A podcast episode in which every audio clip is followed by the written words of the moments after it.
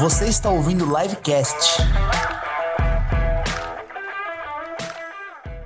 Fala galera, muito boa tarde, bom dia ou boa madrugada, depende do horário que você está nos acompanhando. Prazer muito grande estar aqui com vocês, Henrique Gasperoni na área, começando tocando a bola no mais um livecast, edição de número 49. Sim, estamos à beira dos 50, hein, Sco? Chegando. Quero ver o que você vai pensar para a próxima edição, cara. Estamos bolando. Vai pensar em colocar o Alex. Ah, muito legal, galera. Obrigadão a todo mundo que está acompanhando a gente no YouTube, a galera que acompanha a gente no Spotify, no iTunes e aqueles outros agregadores todos de podcast. Um abraço muito grande. Bacana ver a comunidade cada vez mais crescendo e o pessoal gostando e curtindo o nosso conteúdo que a gente vem falando muito aqui sobre gestão, trazendo dicas pra galera. Legal? Então, já apresentei aqui, Scoop. Tudo bem, meu cara? E aí, beleza? Tranquilo? De volta aí. De volta. Vamos hoje, temos um convidado muito especial, Maurício Conte. O Maurício é Founder e Executive Director da Simples ID. Tudo bem, Maurício? Tudo bom? Joia, meu caro. Vocês estão? Seja bem-vindo aqui ao nosso livecast, falar o nosso bate-papo aqui. É, conta pra gente o que, que faz a Simples ID, o que, que você, você fundou a empresa, qual a ideia, o que, que vem por trás. Legal. Então, a gente, é, na verdade, no começo da pandemia, em 2020, né? Fala pertinho aqui do microfone. Paramos para pensar um pouquinho como que a gente, como empresa de tecnologia, podia ajudar. Estava naquele momento ainda bem caótico, lá para abril né, de 2020. Todo mundo sabia o que É, fazer, tipo, tudo puta, precisamos fazer alguma coisa. E a gente acabou. é, A gente trabalha com blockchain, né? Acabamos falando, puta, podemos usar a blockchain para digitalizar as coisas e, e diminuir essa, essa, essas é, contato que existia muito frequente, principalmente no sistema de saúde. E aí lá atrás nasceu um projeto que chama, Simples Receita, que é justamente para receita digital, né? A prescrição médica digital usando blockchain. Em, em se falando de uma solução que usa blockchain e no Brasil é obrigatório assinatura por certificado digital e CPF, é a única solução no mundo hoje que existe usando blockchain e certificado digital, que para uma questão própria do Brasil é obrigatório. Então daí que nasceu esse primeiro projeto e aí desse projeto a gente derivou para o Simples ID, que a ideia é na verdade ter uma carteira digital de saúde, em que a pessoa vai poder ter todo o histórico médico dela num lugar só. Hoje quem, né, quem tem que ir médico tal acaba sofrendo bastante porque você tem que, no final das contas, você tem que imprimir os PDF e levar tudo em papel. O frigir dos ovos é isso que acontece na prática. Então, foi feito um processo de digitalização, tem até algumas health techs legais aqui no Brasil, mas o processo ainda está muito capenga, né? E aí tem uma questão também que é importante, que eu sei que vocês tratam muito aqui na live, que é a questão de LGPD. Sim. A indústria de saúde não está compliance com a LGPD, porque na LGPD o dado pertence ao paciente. Hoje você não sabe nem onde está teu dado, nem quem acessou. Você fala, "Ah, eu quero apagar todo o meu registro médico, eu não quero que ninguém mais tenha acesso. Você nem sabe onde está. Então ainda está muito caótico. Óbvio que a, a agência reguladora federal fez um pouco de vistas grossas aí pela situação que a gente estava. Não faria sentido bater nesse pedaço, né? Porque a indústria de saúde estava toda muito focada nas questões de saúde da população, mas agora é hora de organizar a casa. Então a ideia é criar essa carteira digital. Com ela, o, o- o paciente ele vai autorizar quem pode ou não ter acesso ao dado dele. Então, por exemplo, você tem um smartwatch que vai fazer o teu monitoramento, você tem que autorizar aquilo lá. De repente, você tem um- uma pessoa idosa em casa, mãe, pai, você quer acompanhar a distância, o paciente vai poder te autorizar também a acessar o dado dele. Hoje, isso- essa parte de consentimento de privacidade ainda é um pouco. ainda não está muito organizada na indústria de saúde. Então, na verdade, a gente tem um desafio enorme de organizar isso. O desafio ele é, ele é técnico, mas o técnico já está, de certa forma, resolvido. Ele é muito mais de processo, de acesso. Tem um termo que eles usam muito na indústria de saúde, que é interoperabilidade. Né? Então, tem todas essas questões que a gente vai ter que endereçar o projeto ser bem sucedido. É um projeto que ainda está em execução, a gente não foi para o mercado ainda. Mas é uma necessidade que existe e que ninguém ainda endereçou, né? E a gente quer, quer ser o primeiro a fazer isso. Mas você vê alguma perspectiva disso ir a mercado rápido, Nosso no curto projeto prazo? é no segundo trimestre desse ano. Ah, é?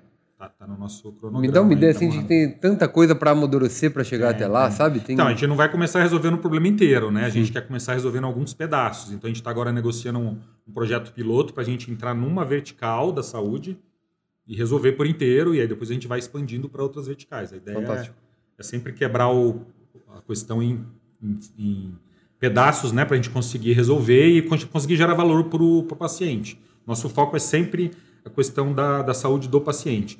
Tem uma questão também envolvida com isso, que é, é o paciente voltar a ter controle da saúde dele. Porque se ele não tem nem a informação da saúde, ele não tem controle da saúde dele, né? Então aí a gente vê muita situação de exame. Você acabou de fazer um exame, você, não, sei lá, não gostou da, da conclusão do médico, trocou de médico. O médico vai te pedir todos aqueles mesmos exames de novo. E às vezes são exame intrusivo, né? Você fazer um gastro, uma outra, às vezes até, até é, é, exames ainda piores, mais intrusivos, tem que fazer tudo de novo. Mas, pô, você acabou de fazer, às vezes faz coisa de semanas, aquele exame estaria válido.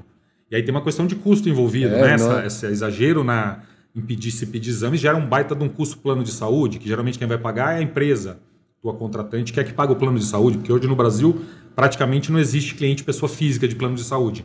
É tudo pessoa jurídica, né? Os planos corporativos. Ou diretamente o SUS, que é o sistema público. Então, como é que a gente otimiza esses custos e faz o paciente passar a ter controle?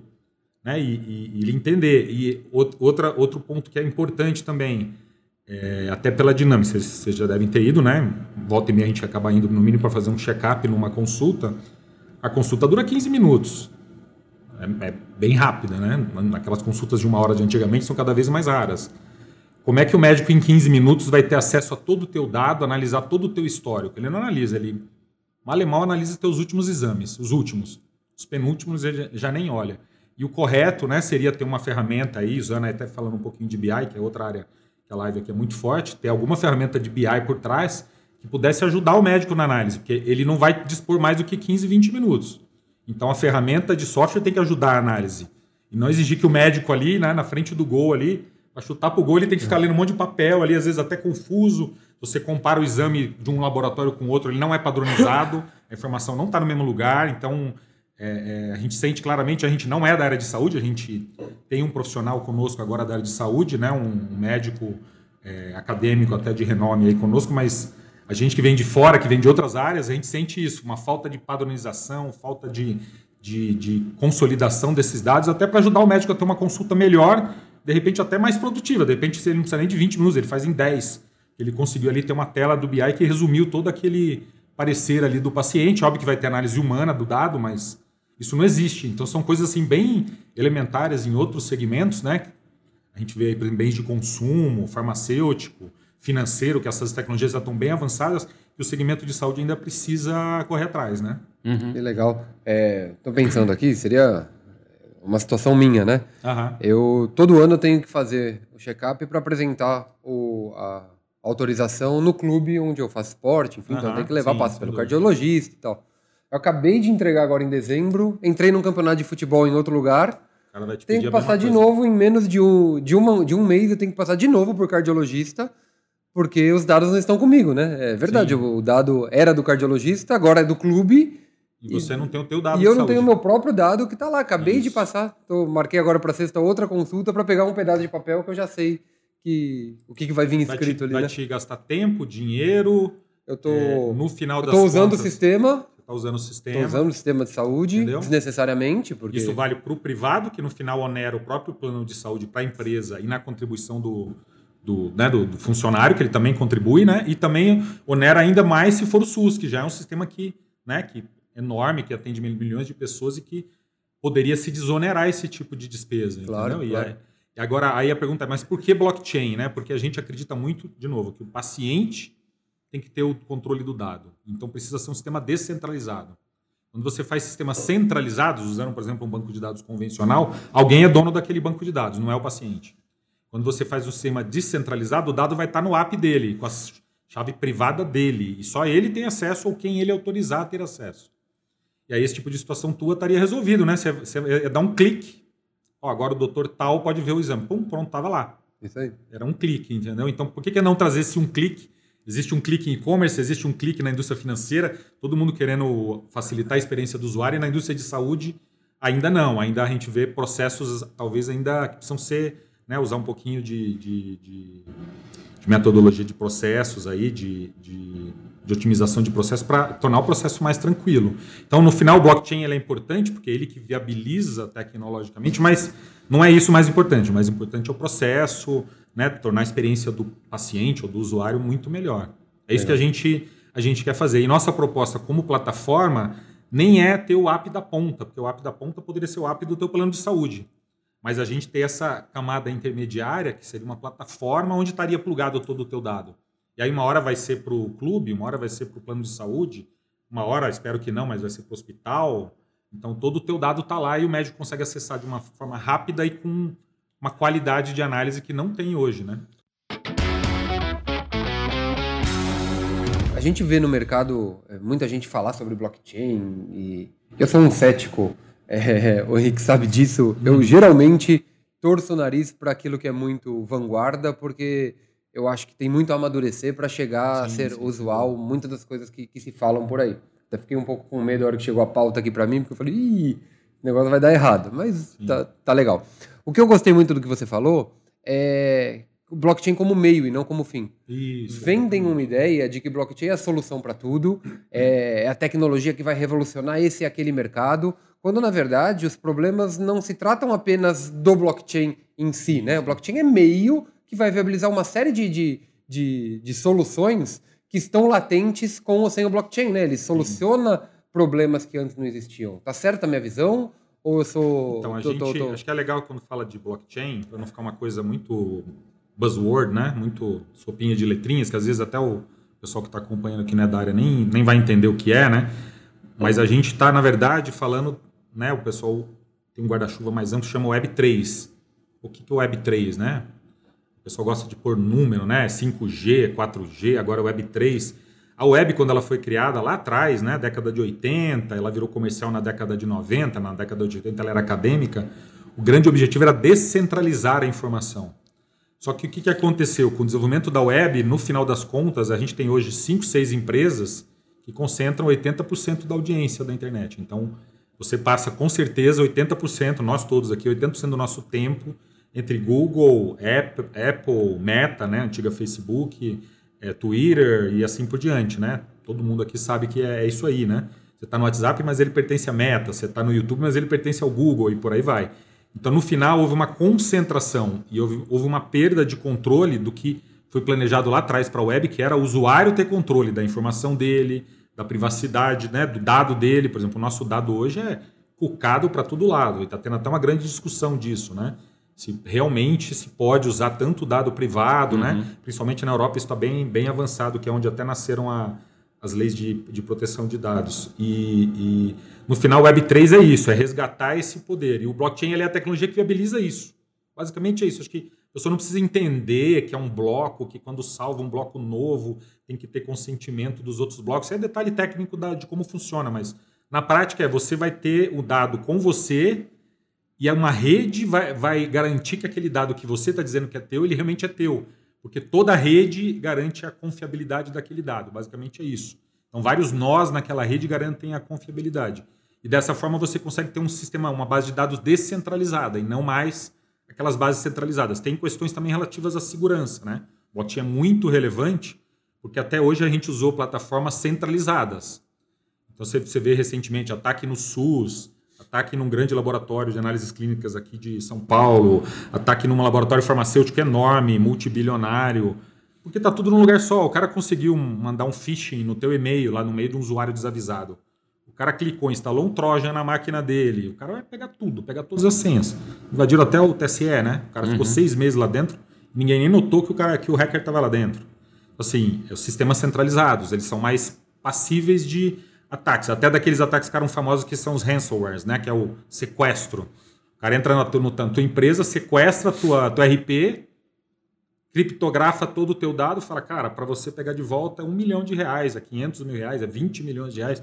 Tem casos bem altos aí de 20 milhões de dólares que a gente já sabe de resgate pelo dado. Por quê? Porque estava tudo num lugar só. Se isso estivesse numa rede descentralizada, distribuída, como é uma rede pensada do jeito que o blockchain funciona, dificultaria, na verdade, hoje em dia até impossibilitaria o, o ataque hacker. Então tem também questões de segurança que são importantes. Então a gente tem que sair da mentalidade é, centralizadora para a mentalidade descentralizadora. Mas aí tem, um, tem uma pegadinha, né? Aí você começa a olhar, olha, puta, show, me apaixonei, melhores coisas do mundo, né? Vamos uhum. tirar poder de pouca gente, vamos distribuir entre os usuários, é muito legal. Só que aí quando você começa a olhar para cripto, começa a olhar para NFT, você já deve ter ouvido falar desse termo, tem o tal dos baleias. O que, que são os baleias? São os grandes investidores. No final você vai ver que 70%, 80% do movimento que tem em cripto e NFT está na mão de 2% dos Concentrou usuários. de novo. Então está super concentrado.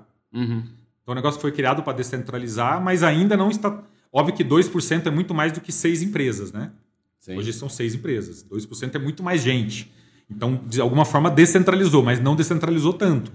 Então, o que, que a gente vê? A gente está vivendo um hype, né? A gente está realmente, como você falou, está vivendo um hype da tecnologia, estamos no momento de uma febre, puta, é meio blockchain pelo blockchain, mas não é isso. Uma hora a gente vai cair no, no platô das, né, da, da, que a tecnologia vai virar uma tecnologia amplamente utilizada, e aí as pessoas vão entender justamente isso. Ah, legal, blockchain é genial, o cara que bolou isso é um gênio, inclusive ninguém sabe quem é, né? É o certo. Mas é um gênio, é, porque ele bolou um sistema que é meio que autogerível, né? Mas no final das contas, o que importa é o uso, né? Como é que eu uso isso, por exemplo, para rastrear container? Que é um uso que já é feito, muito amplamente usado né, pelas maiores empresas de container do mundo. Inclusive usa a mesma tecnologia nossa, que é o Hyperledger Fabric, né? Que é, um, é um, uma tecnologia de blockchain da The Linux Foundation, fundação lá que criou o Linux. Então ele é open source e eles são, são redes blockchain é, fechadas, eles, a gente chama de permissionadas, é o termo técnico. Então a, da, a da, de, de containers é uma rede fechada. Quem faz parte do grupo tem direito a acessar container, o que faz sentido, né? Você não quer que qualquer um tenha acesso ao dado do container. Então você passa a atribuir um, um código para cada container que está navegando no mundo inteiro e você consegue rastrear tudo que está acontecendo no mundo todo. É um negócio que queria se fazer há muitos e muitos anos, só que cada empresa tem o seu sistema, né? uma não queria dar o seu, seu dado para outra, e aí quando se criou essa rede de blockchain, conseguiu realmente criar um sistema agora que é descentralizado e todo mundo pode ter acesso aos dados de forma a otimizar toda a cadeia logística. Então esse é um uso também super legal. É, segurança alimentar é uma, até um, um projeto que a gente está tá desenvolvendo no momento em paralelo com esse de saúde. Pô, segurança alimentar é o máximo, que você pega lá do campo, seja, seja uma garrafa de vinho, seja um carne bovina, seja soja, milho, tem várias, vários usos, usos já é, né, no momento de blockchain. Você faz todo o tracking, né, até na mesa do consumidor. Então, se tiver algum problema, está contaminado. Você tem toda a cadeia para saber onde foi que contaminou. Foi na distribuição, foi no transporte, ou foi lá na ponta, teve uma contaminação por defensivo agrícola usado em excesso, por exemplo. Você, tracking é muito, rastreabilidade é muito importante e é um uso bem assim, bem simples e bem fácil de entender do, do blockchain. Você carimba um CPF ali nele, cara, naquele, sei lá, vamos colocar que seja uma garrafa de vinho. Aquela garrafa de vinho passa a ter um CPF. Aquele CPF é dela, ninguém tira, mas então você sabe exatamente Uhum. por onde aquela garrafa de vinho andou. Não, se acontecer qualquer problema com Vamos- ela. esse né? é um bom exemplo, para me convencer aqui. Eu, como tô tomando um vinho na minha casa, Aham. certo? Que vantagem eu tenho é, de ter uma garrafa rastreada? Segurança alimentar. Se acontecer algum problema, você sabe que aquela, todo aquele tracking é feito. Ah, mas podia ser um sistema proprietário da vinícola. Que deve, Poderia, mas o sistema proprietário da vinícola ela vai lá e muda o dado. Fala, não, essa garrafa aqui não passou ali, que eu sei que é onde dá problema, passou aqui. Aí você então- vai fazer o tracking, o tracking não vai estar correto. Então Como é que você a, a confia? vantagem, a vantagem de um tracking via blockchain versus um tracking tradicional, é, por dizer assim, É a é a, impossibilidade de você mexer no dado. é a segurança. a segurança do dado. Então, se está escrito aquele caminho, aquelas transações, na verdade são sequências de transações que são gravadas, né? Se está escrito aquela sequência, é aquela sequência, ninguém muda, não tem como alterar a blockchain. Mas para isso funcionar, a cadeia inteira tem que ter acesso. usar. Tem que usar. Tem que usar. Então não é uma coisa que vai acontecer em, dois anos, é um processo longo. Aqui vocês têm muito eh, eventos né, ligados à IAM, por exemplo, lá GS1 e tal, né? Sim. Que é o código de barra. Pô, demorou 20 anos para a indústria inteira adotar. É um negócio bem simples comparativamente. Muito mais simples que blockchain. É, né? Mas demorou muitos anos. Não via valor naquilo. Aí chegou uma hora que os grandes players adotaram e aí todo mundo teve que adotar. Hoje a gente tem mais ou menos 60 mil é, empresas que usam no Brasil, para ter mais ou menos uma ordem de grandeza. Então, é, a gente acredita bastante no blockchain, já está sendo muito usado. Essas duas redes que eu falei, de segurança alimentar e de containers, tem milhões de usuários, assim, já são gigantescas. E a ideia é começar a usar em outros segmentos. A gente está trazendo agora para o segmento da saúde, é um segmento que vai, vai ter que. Né, vai ter- a gente vai ter, a gente ente- entende que vai ter dificuldade, ou vai ter bastante trabalho para mudar o mindset. Né? Tem que mudar o mindset. Uma cabeça centralizadora que faz sentido no segmento de saúde, porque né, o dado é muito importante. Pra vocês terem uma ideia, o dado de saúde ele vale de 3 a 7 vezes mais na dark web. Então, o cara ele, ele vende mais caro se ele roubar o teu dado de saúde do que ele roubar o teu dado financeiro, o teu saldo da tua conta, onde você tem conta, etc. Porque imagina um, sei lá, o cara que tem uma doença autoimune, o cara que tem câncer, o cara que tem uma doença que expõe muito, o empregador ou um, qualquer pessoa ficar sabendo, pode te expor de uma forma ruim, né? Então o cara vai te usar para te chantagear, por exemplo. Então o dado de saúde é um dado extremamente sensível e o que a gente vê hoje é que os sistemas são muito falhos. Tem praticamente no Brasil, cada 3, 4 meses tem uma grande invasão. Das que são conhecidas, devem Sim. ter ainda as que são abafadas que a gente não fica sabendo, né? Maurício, agora a gente está trazendo um ponto que aí eu fico curioso aqui para a gente entender. É, quando a gente fala de Web 3, uhum. vamos voltar um pouco e imaginar, né? Quando surgiu a Web, né, que é a Web web, uhum. que a gente não a, a digamos assim, a 1.0. O começo chamava ARPANET, né? É. Quando era do governo americano ainda. Uma coisa que eu me lembro muito é que era o fato da gente acessar o dado em algum lugar. Uhum. Né? Essa era a Web 1. Então, sei lá, eu tenho no, tô no portal de notícias, eu estou vendo uma notícia de esportes, ou uma notícia de política, ou qualquer notícia. Isso. Eu vou lá, ia no browser. estática, né? www, eu entro lá, tá o dado lá. Né? Isso. E aí, é, não existia nenhum tipo de interação com aquele conteúdo. Né? Eu me lembro que eu ia era lá. Muito, era muito restrito até pela banda, né? Lembra que tinha aqueles modezinhos de escada, fazia aquele barulhinho então, característico. Você carregava o conteúdo e você Isso. simplesmente só tinha links. É. Você mal tinha formulários, botões, não tinha nada disso, né? Você tinha os links que eu ia navegando. Essa era a Web 1.0. Depois veio a Web 2, que é o fato de você começar a interagir, você postar o conteúdo, você gerar informação. Como, por exemplo, o podcast que a gente está gravando aqui. É um conteúdo que a gente está gerando, as pessoas vão poder assistir, consumir, Isso. dar like, comentar, comentar, dislike também, faz qualquer coisa. Então a pessoa pode escrever, pode interagir, pode copiar, colocar em uma rede, em outra rede e tal. Então virou uma via já de mão dupla, né? Pelo que eu entendi o que você está falando, a Web3 é a descentralização desses dados. Você fala, beleza, Henrique, você está com o seu podcast aqui, mas você está com o podcast no Spotify, no Google, na Apple, você está na meia dúzia de caras aqui que tem acesso, que está com todos os dados do 80 e tantos por cento dos dados do mundo inteiro. Quando a gente chama de é, Web3, a gente está descentralizando todo o dado. Isso. Certo? Então, eu vou ter o meu podcast aqui, que a gente está gravando aqui, sei lá, de uma hora aqui de bate-papo de vídeo. A gente vai escolher é, a rede que eu vou colocar e para quem que eu vou liberar. Também.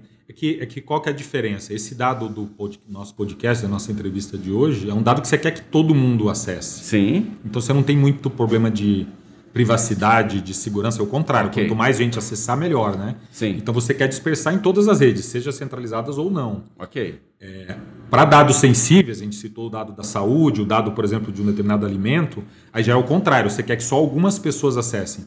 Por isso que daí o dado está centralizado passa a ser ruim, porque você tem que aumentar a, a, a probabilidade das pessoas acessarem, mas com controle de acesso. Uhum. Né? Então você tem que, ao mesmo tempo que você quer que todo mundo acesse, você quer que, na verdade, um grupo seleto acesse. Né? Okay.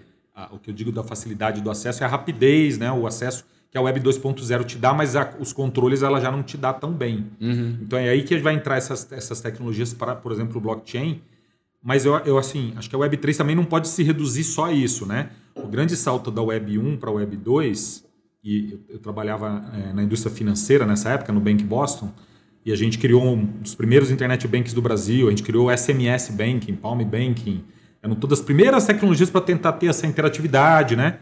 O banco passar a prover serviços pela internet, que hoje é um negócio super comum, tá, todo mundo está habituado, você interage com o banco, faz transações, faz praticamente para falar a verdade, até mais do que você faz na agência, você faz hoje num celular, né? E na época não era, não tinha toda essa, a gente tinha dificuldades técnicas mesmo, né? Então todo esse movimento da Web 2 aí, que vamos dizer que foi do comecinho da, dos anos 2000 até agora, os últimos 20 anos, foi para ter essa interatividade, ter aplicativos, aplicações.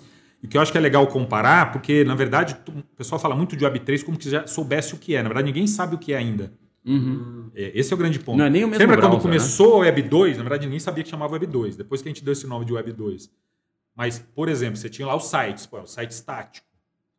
Ninguém tinha pensado naquela época, estou ainda na Web 1, tá? Tô lá na década de 90. Ninguém tinha pensado que dá para vender pela internet. E alguém foi lá, a Amazon foi uma das primeiras virou a líder, falou, pô, dá para vender, eu posso fazer um sistema aqui eu posso vender pela internet. Outro cara falou, eu posso fazer um banco pela internet, eu posso fazer um, uma TV pela internet, né? Um, hoje é um Netflix, hoje é um, um streaming, etc. Né? Então, é, a, a, tecnologia da Web 2 ela habilitou vários outros negócios. A gente está vivendo agora um movimento parecido. É, a gente vai ter outros negócios completamente diferentes dos que a gente tem hoje. Só que a gente naturalmente pensa com a cabeça de hoje. Uhum. Então a gente fica falando só dessa questão da descentralização, porque ela é mais simples de entender. Mas na verdade, na verdade isso vai catapultar coisas completamente novas. Aí você, por exemplo, entra já um pouquinho na questão do metaverso. Uhum. Ah, o metaverso é só um, um game com um monte de avatar e o pessoal fica lá conversando. Essa é uma visão meio que Web 2 do que vai ser Web 3, entendeu? Uhum. Do mesmo jeito que lá atrás, quando você estava no Web 1, o cara via, via site, né? Existiam sites, sites de conteúdo, como você falou, de notícias. A gente meio que transportou o jornal para a web, né? E não o que é hoje a web de conteúdo, que você tem tudo, né? Você tem streaming, você tem vídeo, você tem interação, você tem aqueles stories que vai te resumir as notícias. Você tem vários formatos de conteúdo que se desenvolveram. Não só aquela página estática que era meio que uma cópia do jornal. Então a gente está transformando. A maioria das, dos conteúdos que o pessoal vejo falando sobre Web 3 é o pessoal falando de Web 3, mas pensando com a cabeça de Web 2. Uhum. Então é até meio prepotente falar, não, Web 3 vai ser é. isso, vai ser aquilo. Pode ser um monte de coisa. Eu, eu, eu fiz mestrado é, fora do país, meu, meu professor, é, fiz em wireless, né, na época era 3G, o meu professor de, de 3G, ele fez um livro falando sobre 4G, o que, que é ser 4G. Né? E tinha vários cenários lá, e alguns ele acertou, alguns ele errou, porque ele estava, de novo, pensando no 4G Faz com a cabeça é. do 3G ainda, entendeu? Então, uhum. você naturalmente você se prende a algumas coisas. Então, o que, que eu acho que vai ser o Web3? A gente não sabe ainda. Vai ter uma, uma, uma, um drive de descentralização? Isso certamente vai ser, porque a cripto já deu isso, né? Uhum. Hoje você pode transferir dinheiro de uma pessoa A para uma pessoa B, o governo não fica sabendo, ninguém fica sabendo. É completamente peer-to-peer. -peer, mesmo, não passa em nenhum sistema centralizado, não tem rastreio nenhum de você. Uhum. Isso já é fato, já, já gira 40 bilhões de dólares, não é um negocinho pequenininho, bobinho, né? Então, é, a descentralização é fato. Aí entra as questões de realidade virtual é bem provável, né? Que é não só a realidade virtual, como a realidade aumentada. Aí você pega um jogo como Pokémon GO, que é basicamente isso, é um jogo de realidade aumentada. Agora, transporta isso para a tua vida dia a dia, né? Como é que isso pode ajudar numa cirurgia, pode ajudar um mecânico a consertar um carro? Se o, se o próprio sistema ajudar na, na visualização daquilo que está sendo feito. Aí você começa a pensar numa web que é completamente diferente só dessa web meio one way aí, né? Você interagindo. Não, ela passa a ser uma coisa bem mais complexa. É até difícil ainda hoje de desenhar. Eu não vou me é. arriscar dizer vai ser isso, vai ser aquilo. Sim. Eu sou o guru do que vai ser o Web3. A gente tem alguns caminhos aí que a gente enxerga, a gente está tentando aqui de uma forma simples, uma linguagem simples, passar para o ouvinte, né? para o espectador. Mas você sabe, é isso que me irrita um pouco desse, dessas futurologias, assim, né? Esse anacronismo às avessas que a gente faz. Sim. Porque não dá para pensar muito no futuro. Com a cabeça que a gente tem hoje, é um exercício é pueril, sabe? É um exercício... Sim que acaba sendo. serve para um bar, serve para uma, uma brincadeira, que serve para um, uma ficção científica, fantástico. Agora, de uma maneira de business, onde a gente vai investir, é muita aposta numa coisa que a tem gente. Uma, tem uma comparação que eu acho que é bem legal. O Netflix, não sei se vocês lembram, ele não nasceu com streaming. Não, não. Ele nasceu com aluguel, um aluguel de DVD. É. Eles mandavam né? como se fosse um, um um motoboy desses aí levava lá o DVD para você, você assistia, depois o cara pegava de volta. Por quê? Porque não tinha banda para transmitir o streaming. Então a gente meio agora estamos no Web 2, nós estamos no DVD aqui, pensando no Netflix. Mas não vai ser DVD, vai ser Netflix, vai ser streaming, vai ser outra coisa. É, entrega conteúdo, entrega conteúdo, mas é completamente diferente. Então a gente estava vendendo, não, a Web 3 vai ser um DVD que vai mais rápido. O cara vai de drone te entregar o DVD. Não, não é isso, cara. Então o pessoal está vendendo Web 3 como isso. É o, é o 2 uhum turbinado, não é o 2 turbinado, é o 3 é outra coisa. Então acho que essa comparação do, no, da Netflix quando era DVD para Netflix streaming como é hoje, é bem o que vai acontecer. Então nós estamos no DVD agora e um dia vai ser o Netflix de verdade como a gente conhece. Isso é o Web 3. É esse salto que vai ter um, é uma mudança completa de paradigma de tudo. Não tem nada a ver uma coisa com a outra, apesar das duas de alguma forma entregarem conteúdo. E é, quem começar a acertar, aí acho que é um ponto importante para o público aqui que eu sei que é muito mais B2B corporativo, né? Sim. É, quem começar a acertar para onde essas coisas vão, vai chegar primeiro. E quem chegar primeiro bebe água limpa. Na web, isso é desde a web, lá em 2000, quando eu estava me formando lá na Unicamp, desde essa época é isso. Quem chega primeiro leva vantagem. A Amazon chegou primeiro, soube aproveitar a vantagem, até hoje é a líder, né? E assim uhum. por diante em vários segmentos. Então, o que, que, eu, que eu queria passar de principal mensagem hoje aqui para todos os executivos? Cara, parem e repensem seus negócios com Web3. Porque se você não fizer, o concorrente vai fazer, ou talvez uma startup vai fazer e vai pegar o mercado de vocês todos. Porque vai fazer uma disrupção no mercado e vai acabar aquele mercado e vai ter outro mercado. Pensa hoje no mercado de locadora. Acabou, né? Netflix tomou tudo, né? Sim. E aí depois surgiram os followers, né? Uma Disney, uma própria Amazon, né? Que foram followers bem sucedidos, mas queira ou não, a Netflix tá, ainda tem uma vantagem de ter sido a primeira, né? E é bem, essa vantagem é bem importante. Então, como é que o, o sei lá, o cara do agro, como é que o cara do farmacêutico é, vai enxergar o Web3 no negócio dele? Acho que essa é uma hora boa. A gente tem uma janela aí de um, dois anos, essas coisas já estão acontecendo, né? A gente está num grupo do, do Santander. O Santander escolheu de 3.300 startups do mundo inteiro, escolheram 32 startups que eles consideram as mais inovadoras. Nós fazemos parte desse grupo de 32 startups. E o que eu vejo lá de coisas interessantíssimas, assim, coisas do outro planeta que estão sendo feitas. E vão afetar o negócio de todo mundo aqui que está nos ouvindo. Ou seja, pula para o barco e já vai direto para a startup, ou monta a tua, ou vai para uma dessas, você vai tentar mudar o negócio onde você está. Mas as mudanças uhum. elas vão acontecer. Do mesmo jeito que o cara fala, não, eu não quero ter internet bank, meu banco é agência quero ter agência porque tem um relacionamento aqui com o cliente, eu valorizo muito o relacionamento. Hoje é completamente anacrônico, né? Um banco que não tiver um bom internet bank, um bom aplicativo, não tem nem cliente. Uhum. Né? Você então, pode não ter agência, mas... A, agência, agência talvez você não tenha como um C6, como por exemplo, isso. não tem, né? Então, é, é, e é rápido, né? Você vê que o, essa, esse movimento dos bancos digitais durou o quê? Quatro anos. Então não é um negócio que vai demorar 10, 20 anos como demorou da Web 2 para a Web 3. Vai ser mais rápido. E, e quem não acordar agora com blockchain, com realidade virtual, com realidade aumentada, com metaverso, com outras coisas que vão surgir que a gente nem sabe, porque a gente está vivendo hype, né? Então a gente está lá no, na crista da onda lá do hype.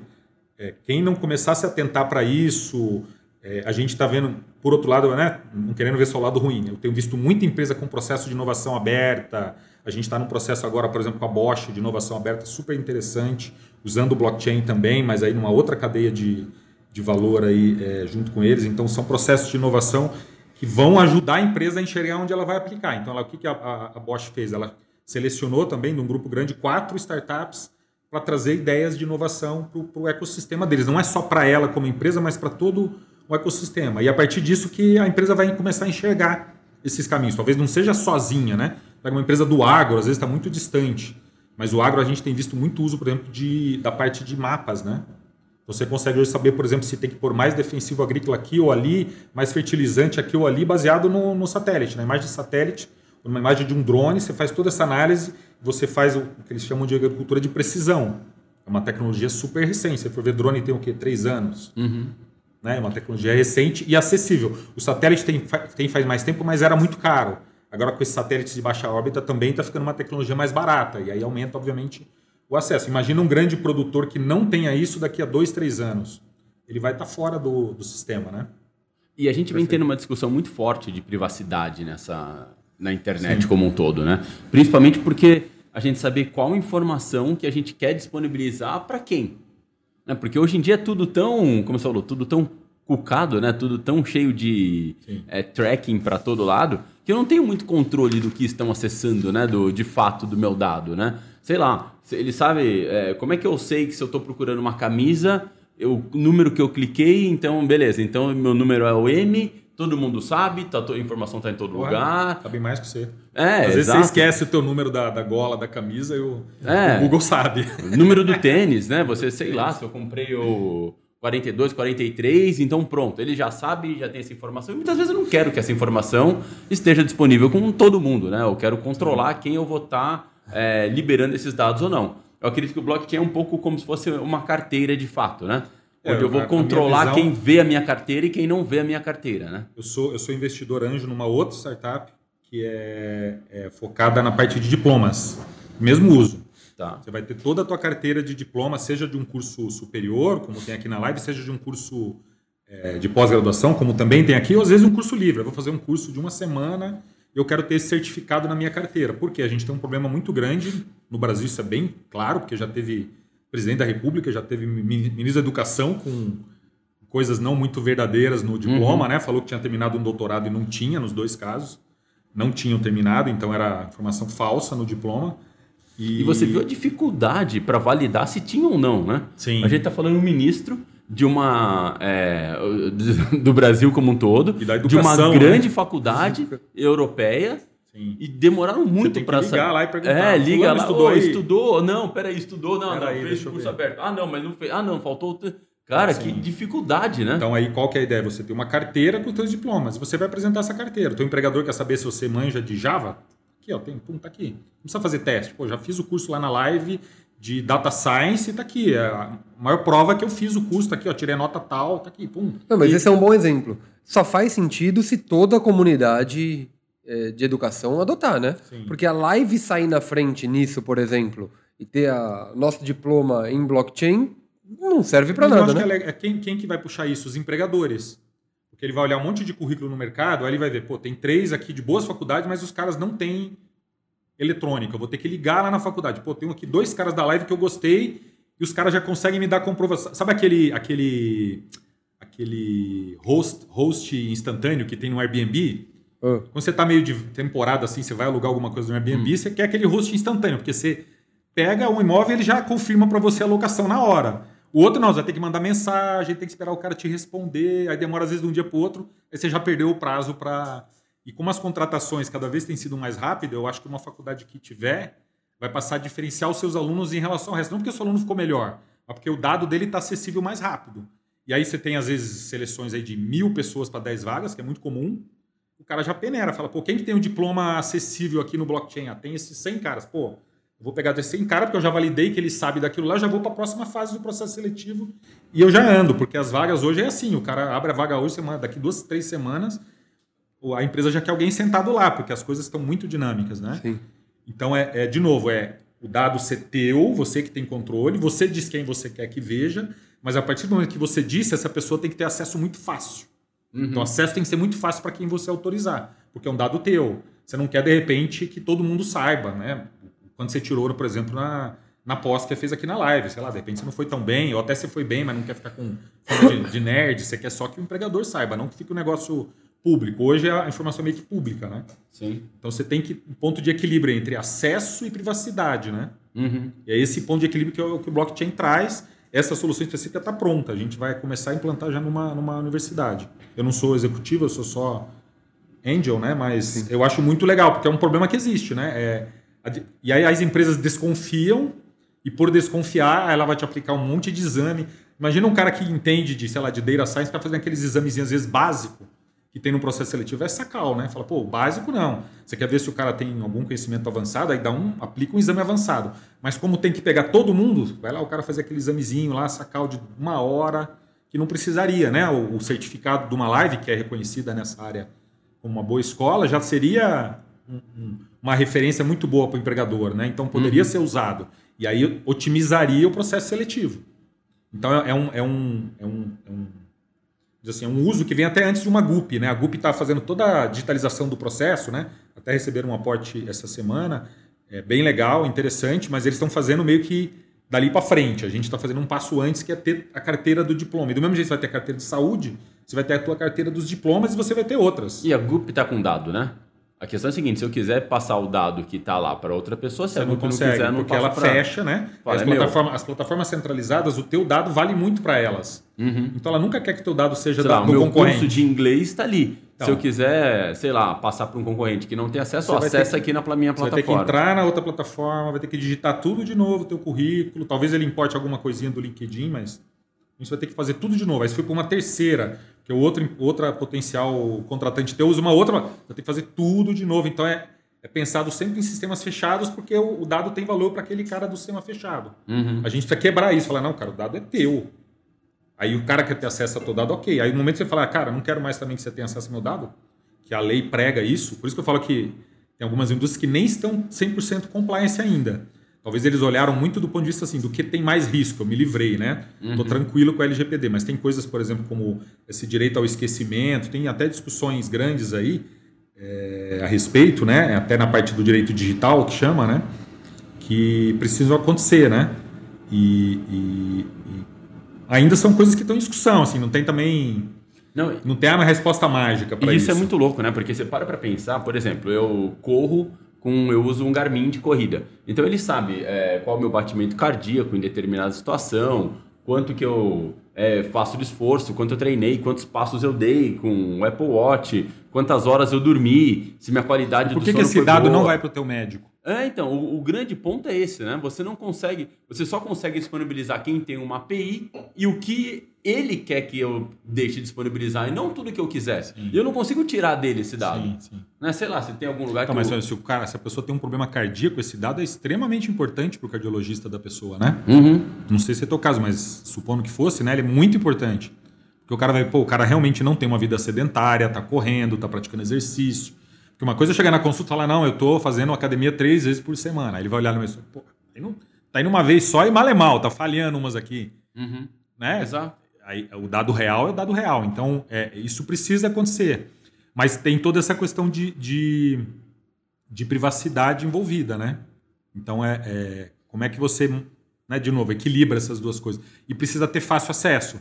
Se o teu cardiologista, para acessar isso, tem que entrar num portal, pôr uma senha, pegar o dado, baixar. Não vai. Não vai acessar. Não, não tem lugar nenhum. Agora, se em algum lugar ele tem tudo isso junto, aí ele vai você fala, pô, cara, você tá falando que tá, tá com vida não sedentária, mas você tá indo na academia mal é mal cada 15 dias. Mas você não acha que não tem uma cultura hoje de acesso muito forte? Porque você para pra pensar, se eu chegar no cardiologista hoje, qualquer um, tá? Fala o seguinte, ah, tem aqui, ó. Ah, deixa eu acessar o Eu já meu- tentei. No, aquela que eu falei de dezembro, eu tentei mostrar o meu, meu eletrocardiograma que faz aqui, né?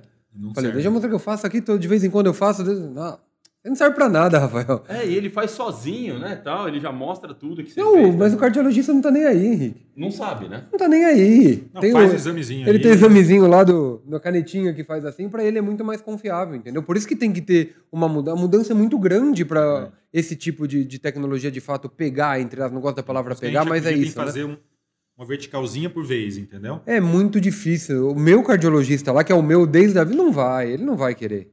É muito Agora imagina que complicado. você muda de cidade. Aí você precisa mudar de cardiologista. Teu histórico tá tudo com esse cardiologista Ficou. agora. Eu, eu concordo. Você sou- vai zerar. Você vai chegar no deve ter- cardiologista, muito prazer, né? Eu adoraria que todo mundo pedisse por minha carteira se eu tivesse. Mas eu acredito que se eu tenho a carteira hoje, ninguém vai querer ver minha carteira, entendeu? A gente está distante ainda de uma adoção em massa do entendimento do benefício que isso pode trazer. E, e eu acredito justamente que a mudança vai vir dos pacientes, não vai vir da indústria. Uhum. Porque a indústria está tudo funcionando, de alguma forma está tudo funcionando, né? Uhum. Hoje.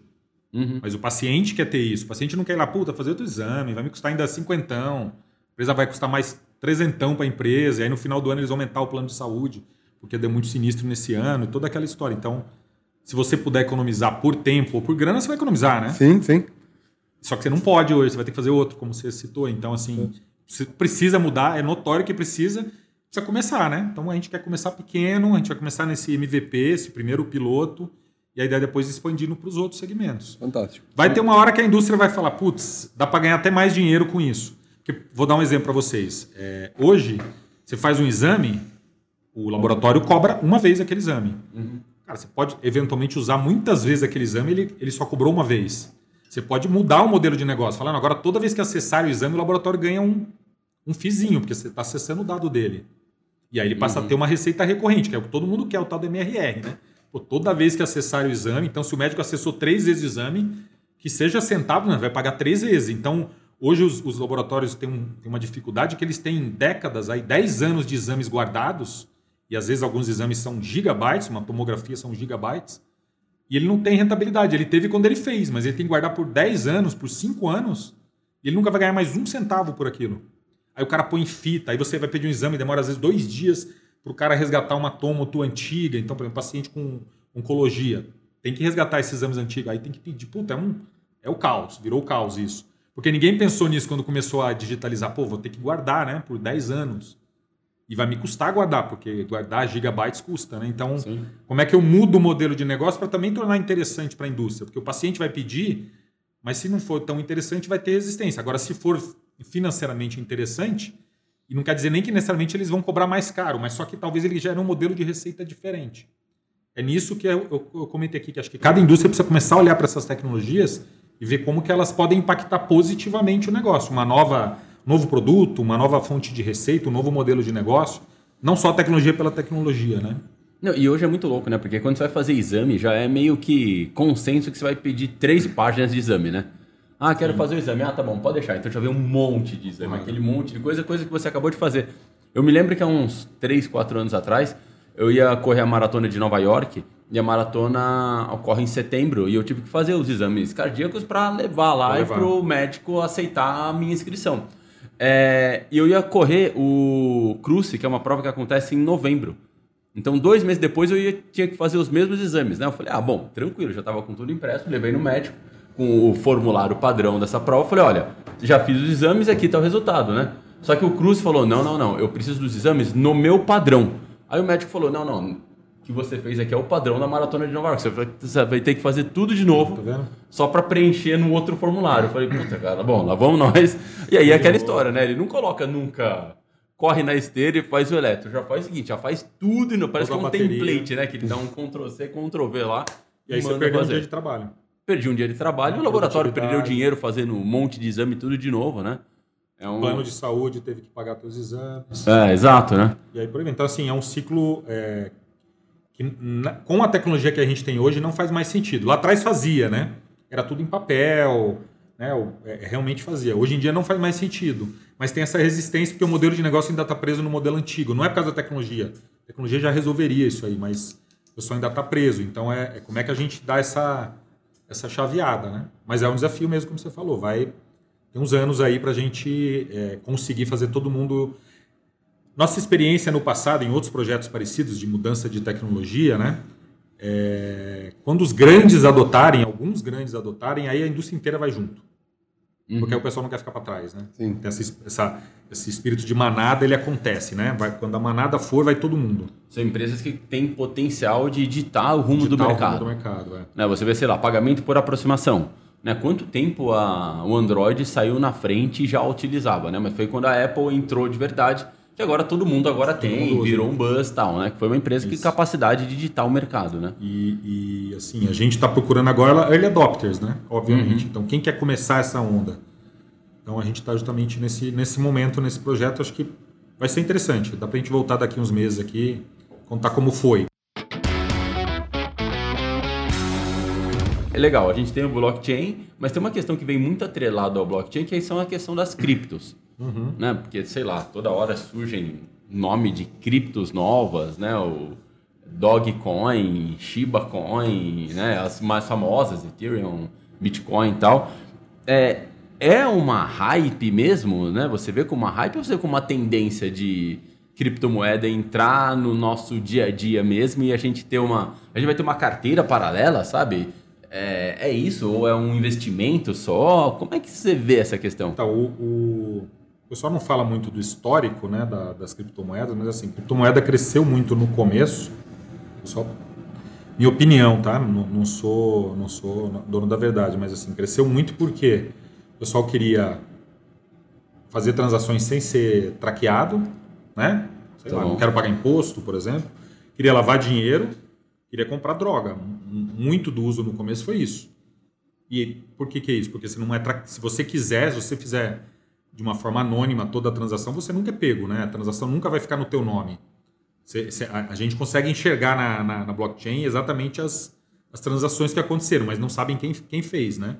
Você sabe que é o. Por que, que a gente sabe que é 2% dos usuários que concentram? Porque é lá, usuário 1, usuário 2, usuário 3 está fazendo essas transações, mas eu não sei quem é o usuário 1, quem é o usuário 2, quem é o usuário 3. Eu sei só que o volume que aquele cara transacionou é aquele lá. E muitas vezes 1, 2 e 3 é a mesma pessoa lá atrás, né? Tá.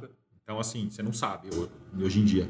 É, mas com o tempo começou a ter, é, acho que dois, dois pontos importantes. Primeiro, começou a ter efetivamente uso. Né? A gente vê hoje, por exemplo, uso muito para NFTs, que é uma outra, uma outra discussão, não vou misturar. E começou a ter muita especulação também. A gente a gente está vendo agora, na verdade, uma queda né? muito grande aí. Nas últimas semanas caiu, caiu bastante. Né? 50% chegou a É, cair de valor Caiu de bastante, mercado, né? caiu bastante.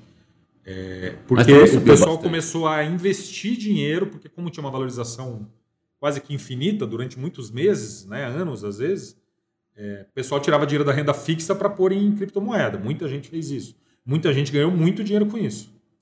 Por outro lado, muita gente agora, nas últimas semanas, perdeu muito dinheiro, ou pelo menos o capital Entregou. que colocou não está mais, vai ter que esperar para ver se volta. Né? E o que, que deu esse trigger? O, o governo americano anunciou que ia aumentar os juros. Se vai aumentar os juros, a renda fixa lá nos Estados Unidos vai pagar mais. E aí o pessoal começou a comparar. Pô, aqui eu tenho um negócio super arriscado que dá, sei lá, 30%. Eu vou ter um negócio aqui que é muito menos arriscado, praticamente risco zero, me dá 3%, me dá 2%. Ok, vou no de 2, né? E aí começou a ter uma movimentação de grana de lá para cá, e aí as, os preços caíram, né? Que é natural. Então, é, esse, esses movimentos especulativos eles vão continuar acontecendo. É porque, por mais que o, o, a criptomoeda hoje já é quase do tamanho do PIB de um país médio, né? É muito dinheiro. Ainda, quando você olha para a economia global, ela ainda é pequena. Uhum. Então, assim, às vezes poucas pessoas, e até tem esse, eu, eu acredito em esses movimentos especulativos coordenados. Junto um cara que tem um bi com um cara que tem um bi e fala, cara, vamos naquela ali, vamos, pum, no outro dia subiu. Aí os caras vendem e realizam o lucro deles e quem foi junto que se ferra. Essas baleias que eles chamam Elon fazem Musk da esses vida que movimentos. fez várias vezes. Fazem esses movimentos, né? E o cara, ele é tão forte que ele faz o mercado inteiro junto. E, e ao contrário de uma bolsa, né, numa CVM, numa, numa SEC lá nos Estados Unidos, esse tipo de movimento é proibido, né? Uhum. Se fizer esse tipo de jogada, em muitos casos vai, vai, vai ter até preso, multado, etc. O mercado de cripto é livre, não tem regulação nenhuma, é salve-se quem puder, né? Então, é, eu até por isso não sou tão otimista de cripto, porque eu acho que no final os caras que estão mais insider, que eles chamam os insiders, ganham muito dinheiro e às vezes o pessoal que está entrando, que tem menos conhecimento, às vezes fica na- no final dessas ondas e acaba perdendo dinheiro, né? Então tem que tomar muito cuidado. Eu não sou assim grande, eu sou entusiasta do meio de pagamento, da moeda. Não sou tão entusiasta dessa questão de investimento, que o cara tem que saber muito bem o que está fazendo, senão perde dinheiro. E acontece coisas loucas do tipo um cara X aí cita o nome de uma moeda, no outro dia ela vale uma fortuna. Ou o cara inventa o nome de uma moeda numa conversa, um cara cria aquela moeda, no outro dia ela vale milhões, no outro dia ela não vale nada. Porque Todo mundo vendeu e acabou. Evaporou, já aconteceu todos esses casos, né? Então, é, é, do mesmo jeito está tendo esse movimento especulativo no NFT, né? A gente viu aí terreno vendido a 23 milhões de dólares. Um iate 3D que só existe no mundo virtual, acho que foi 5 milhões de dólares. Não faz tanto sentido se você olhar o ativo em si. Por outro lado, o cara tá vendo como ele vai alugar aquele terreno, ele vai alugar aquele iate no, no, no metaverso e aí ele vai, vai ganhar uma baita grana. Ou os NFTs de artes digitais, né? Que tem o caso mais comum aí do Bored Ape ou do, do CryptoPunk, que acho que é o mais drástico, que é uns, umas imagenzinhas bem... Eu não curto part- essas particularmente, acho que o, o Bored Apple já é um negocinho mais legal, tem arte ali envolvida, né? O cara teve que pensar. Mas o, o, o CryptoPunk era um negócio que era gratuito, mas que começou todo mundo querer, virou febre, aí quem tinha começou a vender, e hoje você paga acho que 18 mil dólares numa, num negócio que era grátis. Era uma arte digital grátis que aí foi crescendo. Eu acho até que teve umas recém, as últimas, as, ela é numerada, né? As últimas, se eu não me engano, é mais de um milhão de dólares. Ah, dizem que o Neymar pagou 1 milhão e 800 mil, né? Um negócio assim, numa... Teve, mas foi uma, NFT. ação- uma ação de merchan, né, de uma marca.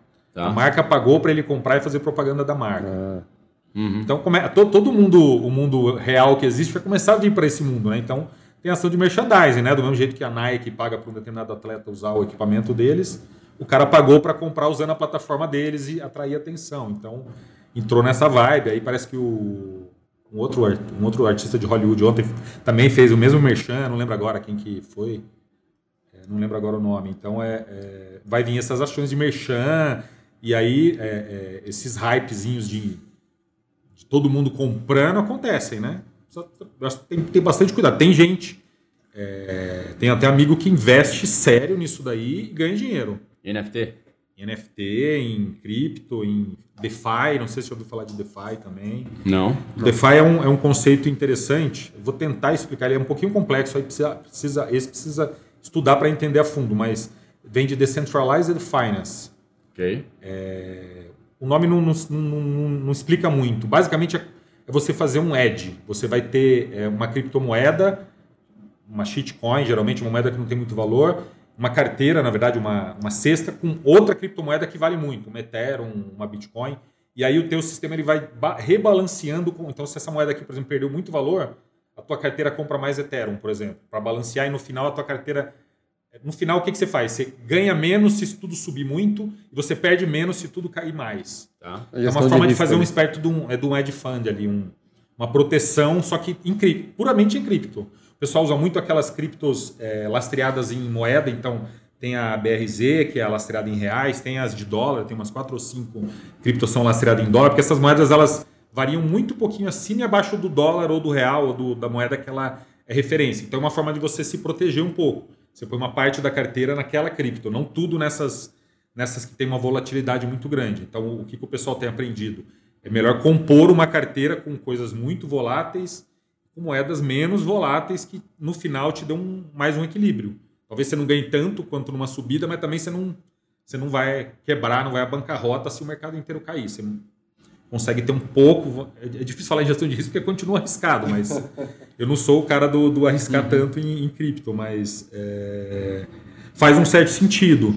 E à medida que isso começa, o que, que eu vejo que vai mudar? Aí está respondendo a tua pergunta. É, quando pessoas muito simples, que muitas vezes nem têm acesso a banco, começarem a ter acesso a cripto, e talvez a volatilidade também cair um pouco, porque imagina para uma pessoa que tem uma renda muito baixa, a renda dela amanhã ser metade do que era hoje. Ela morre de fome, então essa pessoa Sim. não vai arriscar, né? Não faz sentido. Então, se a volatilidade do sistema, e ele tende a cair porque estão tendo cada vez mais moedas, essas questões do DeFi, o próprio sistema vai se, se moldando, eu acredito que no médio prazo vai cair um pouco a volatilidade, e essas pessoas começarem a utilizar, por elas serem até desbancarizadas, aí vai chegar no uso que você falou, da, da cripto realmente virar uma moeda. Porque a moeda, o que é moeda? A moeda é algo que as pessoas acreditam que vale, né? Uhum. O real vale, uma nota de 100 reais vale 100 reais. Tem inflação. Vale porque todo mundo combina que vale. Então, se eu te dar uma nota de 100, você acredita que vale 100. O cripto é o mesmo conceito, né? As pessoas acham que vale, então vale. Porque se você for ver mesmo, qual o valor? Não tem lastro, né? Uma cripto não tem lastro em nada físico. Uhum. Antigamente, lá atrás, na época dos reis, né? Tinha as moedas ouro, eram de metal, né? eram de prata, de ouro, então elas valiam o peso delas no, no metal. Então, é, tinha um lastro, né? Depois que teve a, a, né, a, quebra disso daí, e o último país foi os Estados Unidos a, a sair da, da, da relação né, com o ouro, é, quebrou, né? A moeda passou a ser só o que as pessoas acham que ela vale, porque ela, em tese, não vale nada. Ah, por que, que o dólar vai? Porque por trás tem a maior potência do mundo, então ele vale, né? Ah, mas queira ou não queira, nas moedas é, que não são cripto, é, fiduciárias, a gente, o Estado está ali regulando, né? Então, diariamente nós não temos essa vo... não, mas nós não ah, temos não essa volatilidade grande, sim. porque diariamente o Banco Central está comprando dólar, vendendo dólar, injetando é, liquidez, tirando liquidez do mercado para segurar, segurar. É, com o menos de volatilidade possível, seria o ideal. Como a essência da cripto é justamente não ter controle nenhum, é, não tem como não ser volátil, e sendo volátil, não tem é. como usarmos no dia a dia, sabe? Eu acho bem é, essa questão de, de, de um substituto para a moeda tradicional, na minha cabeça, é um pouco tópico demais. Sabe o que eu acho muito louco? Eu fico pensando nessa questão de. Eu acho que a gente, às vezes, é, tem uma visão da NFT com a Web 2.0.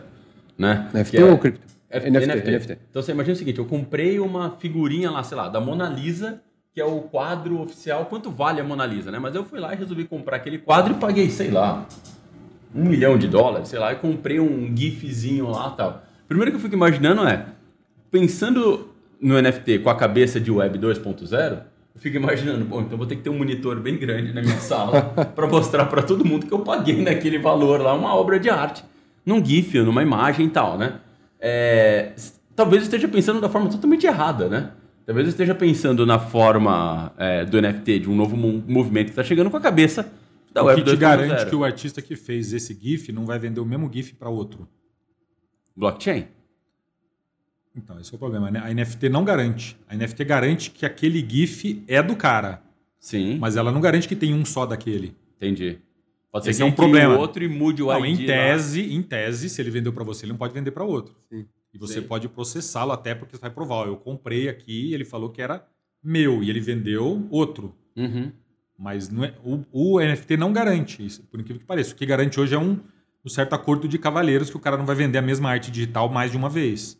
Uhum. Quando, quando acontece de ter essas vendas de NFT, ou o cara muda um pixel ou elas são numeradas, ou o cara muda a cor, ou o cara, no caso do Bored Apple, são macaquinhos diferentes, não é igual, né? Uhum. E por aí vai. Então, é, na verdade, não é a mesma arte. Agora eu estou falando da mesma, porque o que te impede de dar um copy-paste no arquivo? Nada, né? Sim. Copy-paste, daqui ele foi para lá, você pode ter mil cópias. Dá um print screen. Mas né, em tese, o dono de todas aquelas cópias é quem comprou NFT, que no, nesse nosso exemplo é você. Mas e se o cara vender de novo?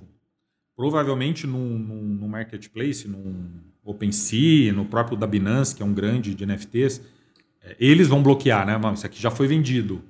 Mas hoje existem centenas de marketplaces de NFT. O que, que garante que não vai, ele não vai vender em outro? Uhum. E aí outro cara compra sem saber que você comprou? Ou alguém viu que eu comprei, foi lá e deu um print screen na tela. Não, por isso que Não, ele pode até dar. Isso aí não tem. Não, ele mas não até tá impedido aí- de usar. Vamos supor que você tem uma camisa do Corinthians é, de 1990 autografada pelo Tupanzinho. Certo? Qualquer um pode tirar foto, qualquer tem um, mas aquela é sua, certo? A propriedade Isso. tem um valor, concorda? Certo. Você pode deixar fotografar, você pode deixar seu amigo usar, se for o caso, mas a propriedade tem um valor. E acho que esse valor está representado na NFT.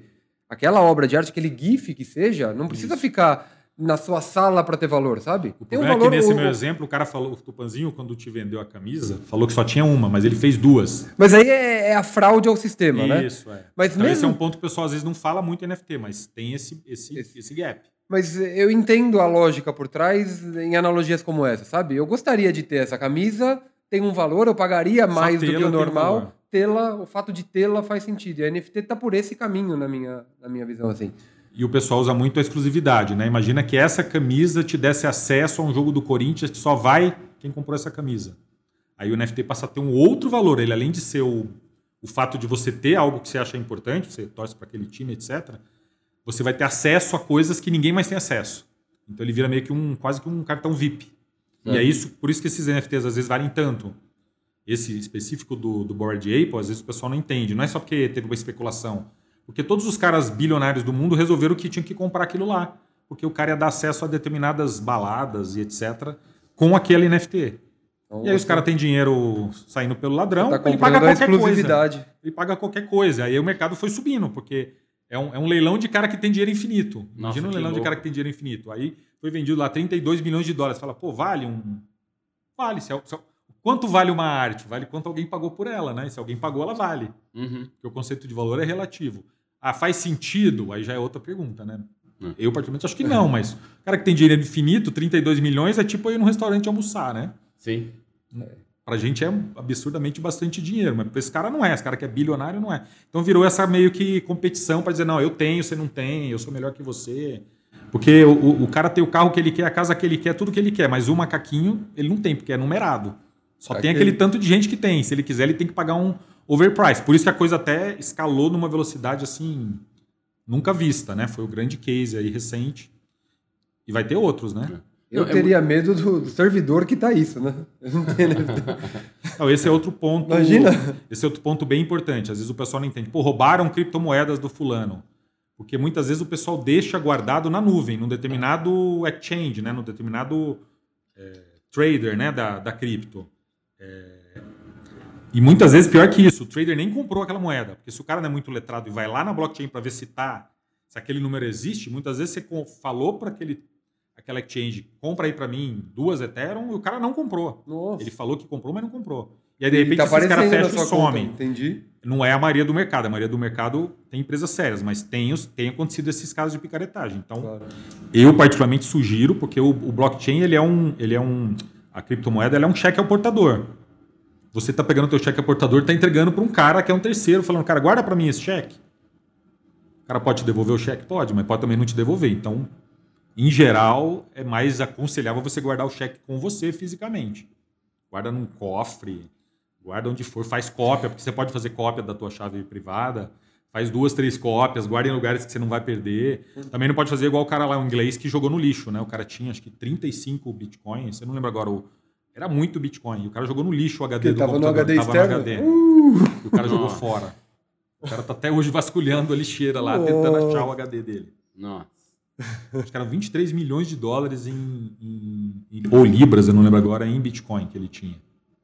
Se eu não estou enganado, era esse valor. Então, assim, Oh, Nossa, e guardou no HD externo, é isso? e, e- e como era- tá ele comprou seu- logo no comecinho lá, 2000 e bolinha, 2010, que não valia nada, esqueceu.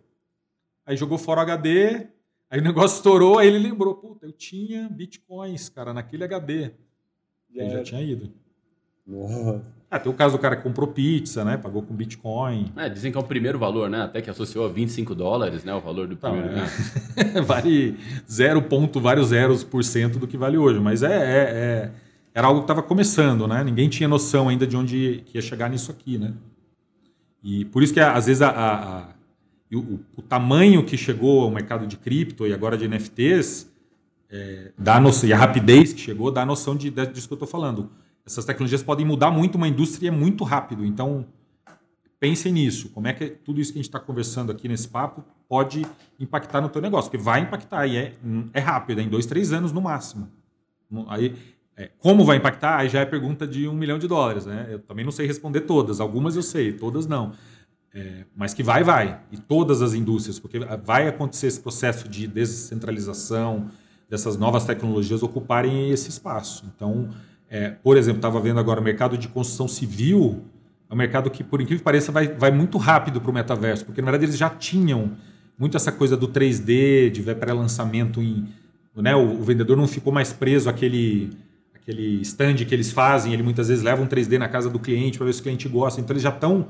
Já estavam trabalhando, de certa forma, alguns elementos de um metaverso antes. Uhum. E, e agora eles vão ter muito mais facilidade.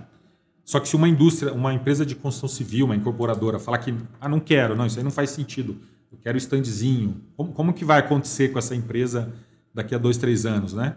Será que ela vai ter uma força comercial que a outra que embarcou tem? Então, é, é como é que isso vai impactar? Isso já está acontecendo. Eu li um artigo ontem sobre isso aí. Então, legal. É, são, são exemplos aí. Estou tentando dar exemplos palpáveis, né, para o pessoal entender que já está sendo já usado. É, não é futuro. Né? Não é um negócio, é ah, vai ter Web3, Guru, futurologia, né? É agora. O, hoje mesmo, hoje ou ontem, acho que foi hoje de manhã, pelo menos eu recebi hoje de manhã. Hoje de manhã foi anunciada a tá, venda da. Para quem está acompanhando, a gente está gravando dia 1 de fevereiro de Isso, 2022. Foi anunciada a venda da. É que tem um pessoal que já está em 2025 e está vendo aqui. E está vendo aí, a gente para provar que o que a gente falou Exato. aconteceu, né?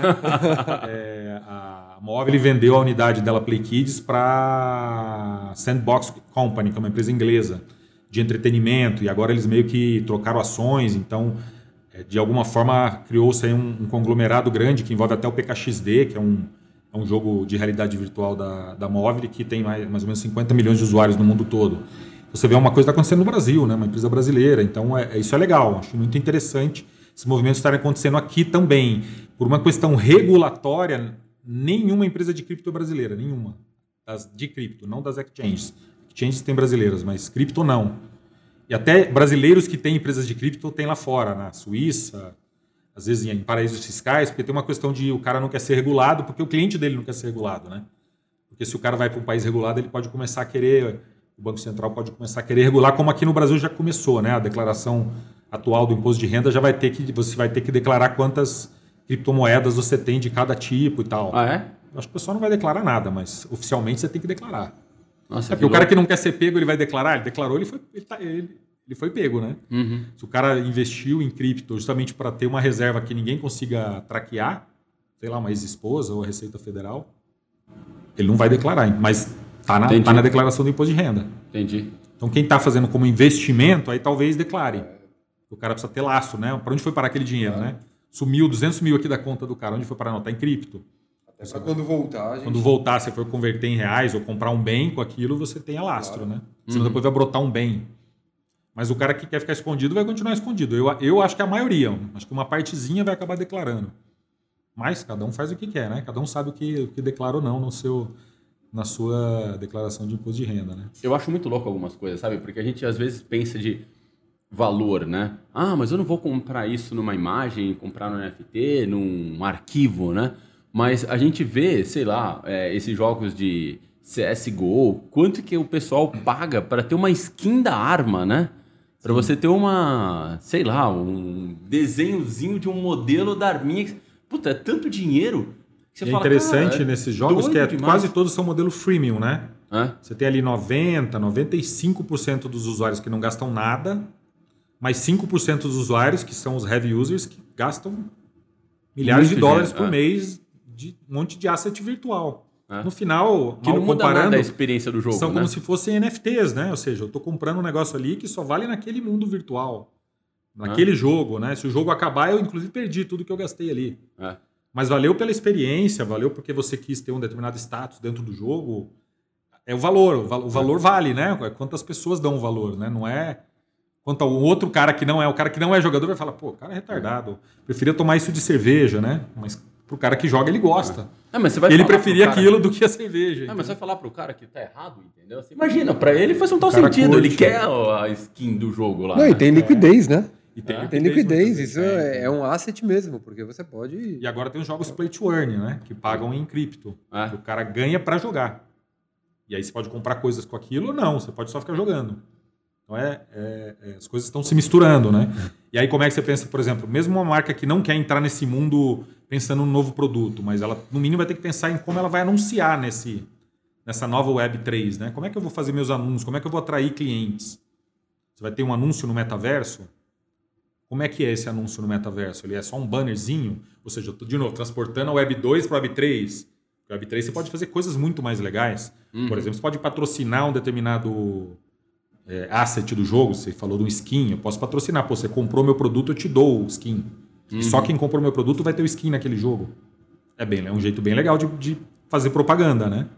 Então tem outras formas. é- é- é- tudo muda, né? Não é simplesmente fazer um banner lá no, no, no lado, na lateral do campo, né? Que é um negócio que até que nem é da, da web, é do offline, né? Que o pessoal está transportando às vezes para o Web 3. O Web 3 precisa pensar em coisas novas. E mesmo que eu, se eu quero só anunciar, faz sentido pensar em coisas novas, né? É, você sabe, Maurício, a gente, eu tive um bate-papo aqui com a Paula Gianetti há umas duas ou três semanas atrás, e eu fiz uma pergunta para ela. É, ela, é de- ela é diretora de RH de um grande, uma, maiores casas de câmbios do mundo, e eu perguntei para ela, Paula, o que, que você tem estudado ultimamente?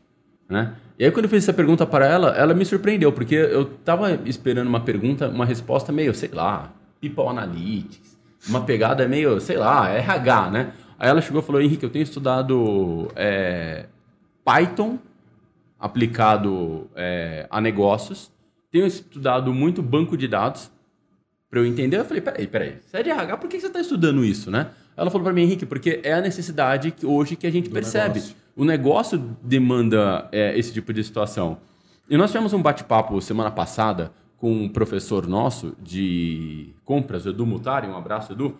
E uma aluna nossa levantou e falou: Olha, eu acho que as empresas estão passando do ponto nas demandas das vagas, né? Aí o Edu falou: Por quê? Eu acabei de fazer uma entrevista de para uma vaga de supply chain e me pediram Python, né? Aí ela chegou e falou: Eu acho um absurdo a empresa pedir isso. Eu falei: Olha, cara, a Paula acabou de me falar semana Que ela tá estudando- que ela ela que é a tá diretora, tá procurando estudando. esse tipo de situação. Uma pessoa que está de supply chain está estudando Python.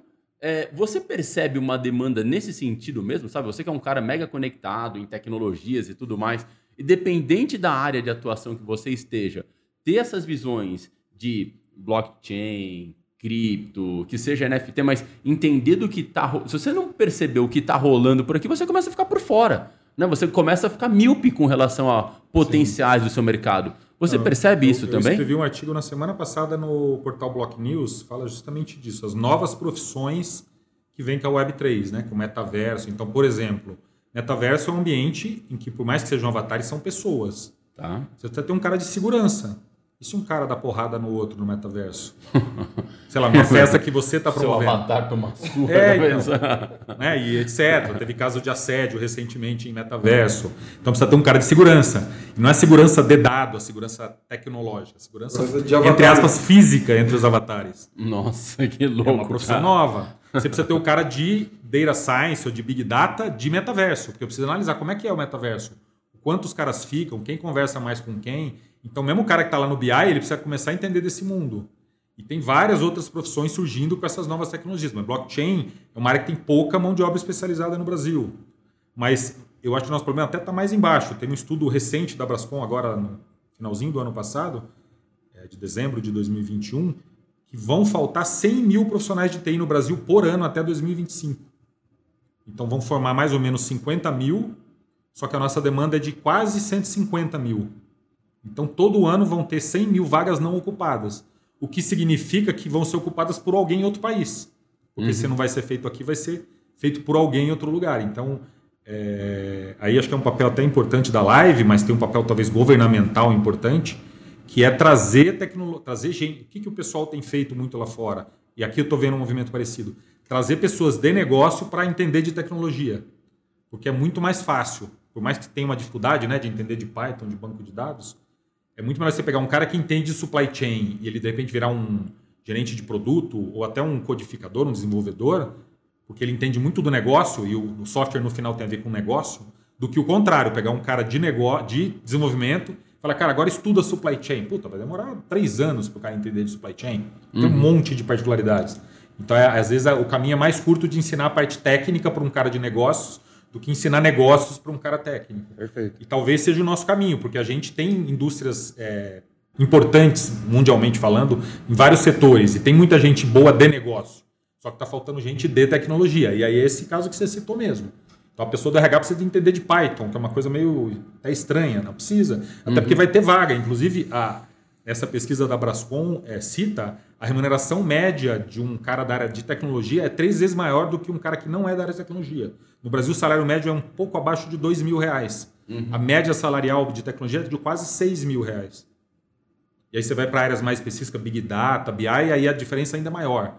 Então, é, é a gente está falando de pessoas praticamente é, não ficariam desempregadas e vão ganhar três vezes mais. Mas as pessoas não vão para essa área. Aí é, aí é uma pergunta: por que, que as pessoas não vão? Você tem de um lado no Brasil milhões de pessoas desempregadas, obviamente não qualificadas, mas do outro lado você tem centenas de milhares de vagas sobrando, que não tem gente para ocupar. É. Então alguém precisa fazer essa ponte aí. Óbvio que não vai dar para trazer todo mundo, porque se o cara não sabe matemática, ele não vai nunca conseguir ser um bom desenvolvedor. Então, antes fez cara saber matemática, português, um pouco de inglês, porque a bibliografia é toda em inglês. Mas tem gente que está aqui no meio que está desempregada e poderia estar tá trabalhando e poderia fazer o país virar uma referência em algumas dessas indústrias todas que a gente falou. Está faltando mão de obra mesmo, né, É. qualificada. E tem, tem dois fenômenos. Tem empresa brasileira contratando gente de fora e tem gente no Brasil prestando serviço para empresa de fora. Então a nossa mão de obra, que é rara, ainda está sendo muitas vezes pega, agora que o, o real ficou barato, né, a mão de obra daqui ficou barata. Então o cara continua no Brasil, morando no Brasil, mas ele trabalha numa empresa fora e segue o, o fuso horário de fora. Então E ele vai acordar em 4 Libra. horas da manhã, vai ganhar em Libra, vai acordar 4 horas da manhã para atender os caras e duas, três da tarde ele está desligando que acabou o expediente. É isso. Isso está acontecendo bastante. Aí a gente tem é, experiência, por exemplo, eu, eu tenho visto bastante aqui no Brasil várias iniciativas. Tem uma delas que a gente é, é próximo, que é a Blue EdTech, que é uma, uma startup que está fazendo justamente essa ponte. Ela pega gente que está qualificada, às vezes tem um curso superior ou não, tem um curso médio, um ensino técnico, e qualifica para a área de tecnologia. Eu acho que é importante iniciativas como essa, seja do governo, seja de uma, uma empresa privada como a Live, seja de uma startup como a Blue, para trazer, porque pô, tem uma demanda aqui. O Brasil é reconhecido como é, uma, um, uma bo- um bom formador de mão de obra e de boas empresas de tecnologia. Talvez poderia ser muito mais, né? Poderia ser ainda mais, mas a gente é reconhecido.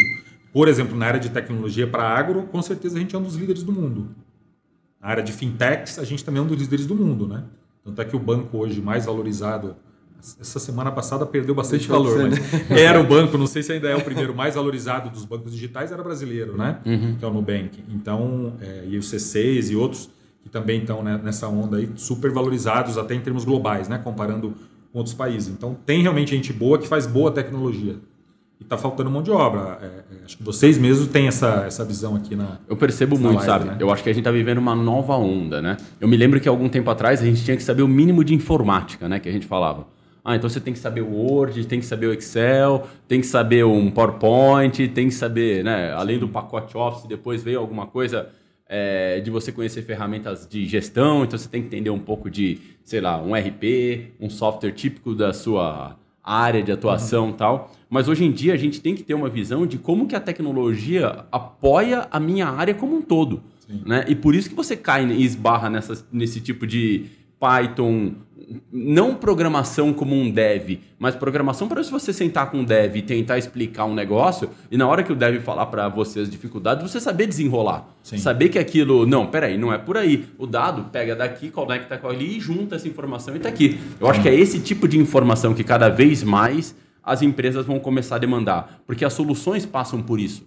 Né? Você passa por uma solução ao que eu quero para o meu negócio, é que isso, isso, isso se conecte. Né? Eu acho que é isso que a gente É, tem você que... não precisa saber no, no detalhe como funciona um blockchain, mas você tem que ter uma ideia do que dá para fazer com blockchain. Exato. Você tem que ter uma ideia do que é uma API, você tem que ter uma ideia do que É, um você Python. sabe que é uma API, dá para fazer. Você, pera, deixa eu ver o dado aqui que vem, da onde conecta, o que vem. Eu Você não acha que às conectar. vezes tem um bloqueio do pessoal que não é de tecnologia, quando ouve esses termos até meio assusta, assim, Eu acho que sim. pum, puta, não, não, não Eu acho sei. que sim, não- é falar, eu não sou de TI, fala com a TI. Mas da mesma forma que eu me lembro lá atrás, quando você falava de ah, eu não sei de Excel, era uma coisa meio pra TI também, né? O cara de Excel mexendo no mouse, né? Era uma coisa de TI, né? Hoje em dia, não mais, né? E eu acho que a gente vai passar por isso também, sabe? Acho que vai vir uma onda nesse E eu sentido. confio que o Brasil pode, pelo espírito empreendedor até que tem, e pela boa qualidade da mão de obra de tecnologia, e tem muitas verticais que a gente tem uma mão de obra também muito qualificada de negócio, a gente pode ser líder nessa próxima onda, porque teve a primeira que nós não fomos líder. Tem, tem- teve o caso talvez dos bancos, né? Eu, Uhum. como eu falei, trabalhava no, trabalhava no Bank Boston, a gente, né, aqui no Brasil, a indústria bancária usou muito a tecnologia. Teve a segunda onda que a gente tem poucas, algumas poucas, né, uma Lynx, que agora foi comprada pela Stone e tal, algumas poucas empresas que, que se destacaram. Agora a gente tem de novo uma outra oportunidade, que é uma nova indústria que vai ser criada. Ou nós podemos, nada contra, até sou, sou fã do agro, uma indústria extremamente importante para a gente, mas a gente pode continuar vendendo soja e frango e gado. Acho que tem que continuar vendendo, mas a gente pode também vender tecnologia. Né? A gente tem uma Embraer aqui, não é à toa, né? Uhum. Não, e outros segmentos, né? Segmento de saúde, vender Você viu tecnologia esses em veículos de, de transporte de passageiros agora, elétricos da Embraer? Uma coisa Sim. do outro sim. planeta. E estão liderando o mundo inteiro, contrato com o Uber, então dá até orgulho, né? Dá um baita orgulho, na verdade. Dá para fazer muito mais Uhum. empresas como essa, né? O Brasil tem esse, o brasileiro tem esse espírito empreendedor, de assumir risco. A gente é até meio porra louca, às vezes, o brasileiro, né? Até, Uhum. Também fazer até negócio. talvez assumir mas- risco demais. É pra Ser fazer- empresário no Brasil é, não ser meio fácil, porra né? louca. É, tem que ser um pouco. Tem que ser um pouco pino, pino solto, né? É. Maurição, cara, de verdade, cara, obrigado pelo nosso bate-papo. Queria agradecer Legal, muito a nossa legal. presença. Nem- foi nem vimos o tempo passar, né? Nós ficamos aqui Valeu, uma hora e pouco bom. O tempo, de verdade. Muito obrigado.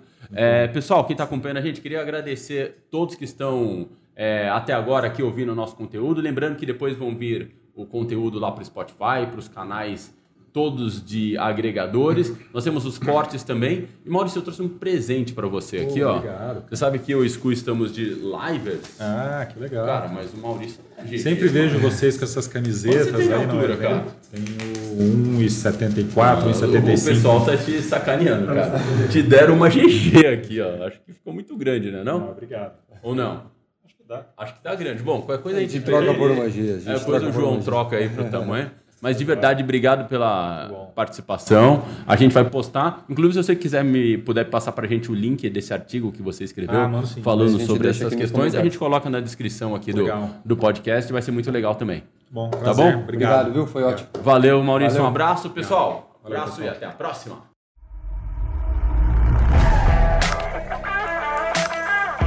Você ouviu o Livecast.